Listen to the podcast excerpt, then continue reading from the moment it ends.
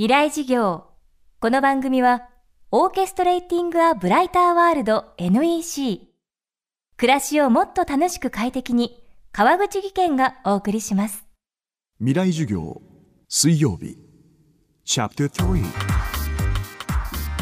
未来事業。今週の講師は写真家田原圭一さん。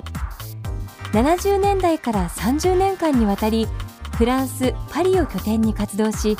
ヨーロッパの19世紀末の建築と空間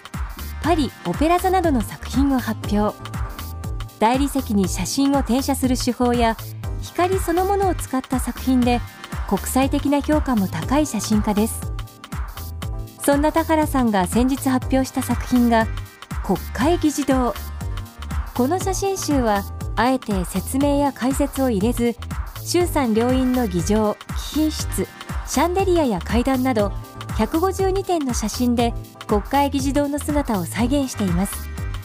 ただ田原さんは撮影を通じて議事堂にまつわるさまざまなエピソードも見聞きしたそうです。未来事業3時間目。テーマは国会議事堂と人。非常にあの面白かったのが石材石ですね。国会議事堂のあの内部。内部に使われてる石。それは沖縄の石なんですけれども中に化石エビの化石とかねいろんな化石がその中にある。そういうのもすごく面白いですしそれからあとこの国会議事堂の要するに中央の真ん中のホールピラミッドのその下のホールのところにステンドグラスがあるんですけど4枚。春の吉野山夏の十和田湖秋の奥日光それから冬の日本アルプスでこのステンドグラスがその当時有名だった画家が描いたんじゃなくまあ芸大にあたる画学生が描いた作品だそうです。なんでこの画学生に書かせたかっていうことは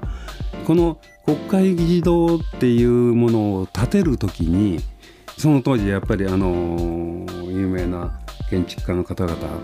一流の方に頼むんじゃなく一般公募の中から金賞一等賞を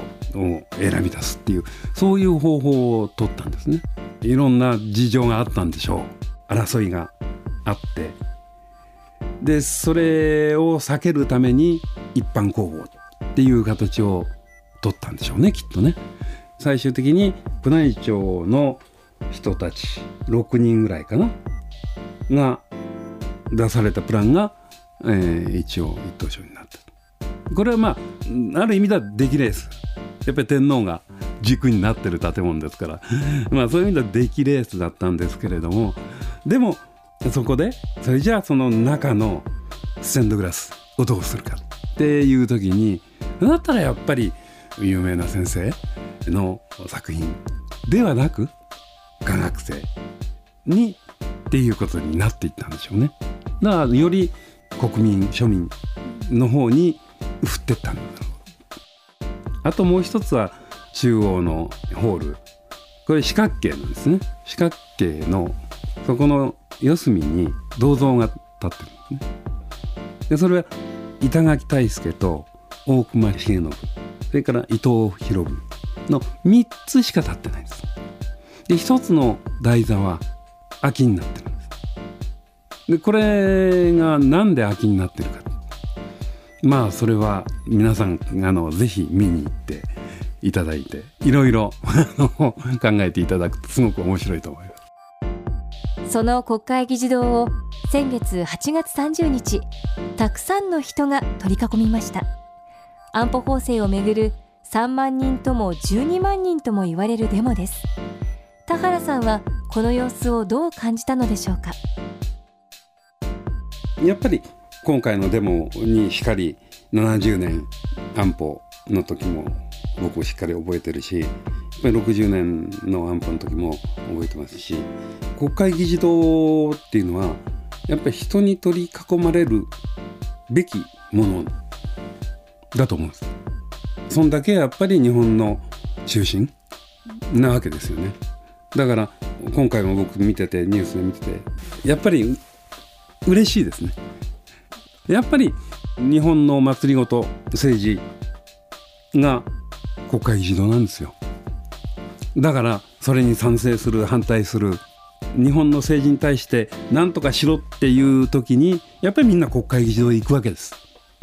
だからそれは僕は美しいしいいなと思いますよ。未来授業今日は国会議事堂と人をテーマにお送りしました。明日も田原圭一さんの講義をお送りします。川口技研。階段での転落大きな怪我につながるので怖いですよね。足元の見分けにくい階段でもコントラストでくっきり白いスベラーズが登場しました皆様の暮らしをもっと楽しく快適に。川口技研のスベラーズです。未来事業。この番組はオーケストレーティング・ア・ブライター・ワールド NEC 暮らしをもっと楽しく快適に川口技研がお送りしました。